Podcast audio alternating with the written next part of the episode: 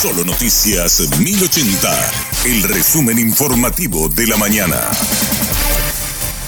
Hola, soy Susana Arevalo y este es el resumen informativo de la mañana. Jueces especializados en crimen organizado no enviarán a nuevos procesados a Tacumbú. El juez penal de garantías del fuero, Gustavo Amarilla, fundamenta esta decisión de los magistrados. La penitenciaría de Tacumbú hasta un punto nomás está a cargo del Estado y el resto no. Entonces, es conveniente como una política penitenciaria, una política criminal, estar remitiendo a personas que con un poder adquisitivo alto, con unos tentáculos o vinculaciones con el crimen organizado, se introduzcan en el cumplimiento de una prisión preventiva en un lugar donde otra vez esa filosofía de, vida es la que maneja el lugar y a partir de allí se puedan congeniar o planificar peores cosas. Yo creo que no. Nosotros, yo particularmente no, no estoy de acuerdo con que ciertas personas guarden reclusión en prisión preventiva en ese lugar porque sería estar alimentando, ¿verdad? Esta potencialidad que tiene el, el clan Rotela.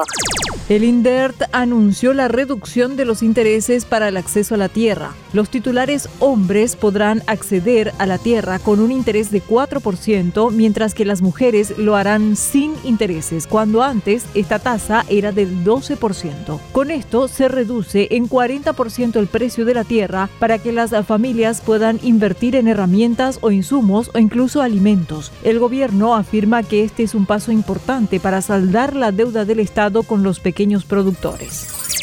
El presidente de Petropar afirmó que podría haber novedades sobre el precio de los combustibles en una semana más. De momento, el stock existente alcanzará hasta la quincena de noviembre, según el presidente Edi Jara. Nosotros estamos haciendo los números finos, estamos trabajando todo el día con el equipo para ver si eh, por acá ahí vos puedes concretar hoy un excelente precio.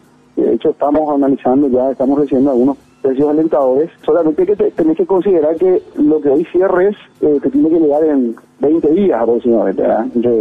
saliendo de, del origen de refinería, viene por mar y después sube por el río, por el río, ¿verdad? por la hidrovía. Entonces, esos son los, los números finos que estamos haciendo para ver si logramos enganchar, digamos, con la finalización de nuestro stock, que también lo dijimos en el comunicado, lo tenemos, eh, digamos, con el esfuerzo que se hizo de disminuir los márgenes, tanto nuestro como nuestros operadores, estamos pudiendo aguantar hasta segunda quincena de noviembre. Yo voy a tener el dato exacto, este, si vamos a poder enganchar o no, o si vamos a tener que, tocar precios, eh, digamos, en una semana aproximadamente.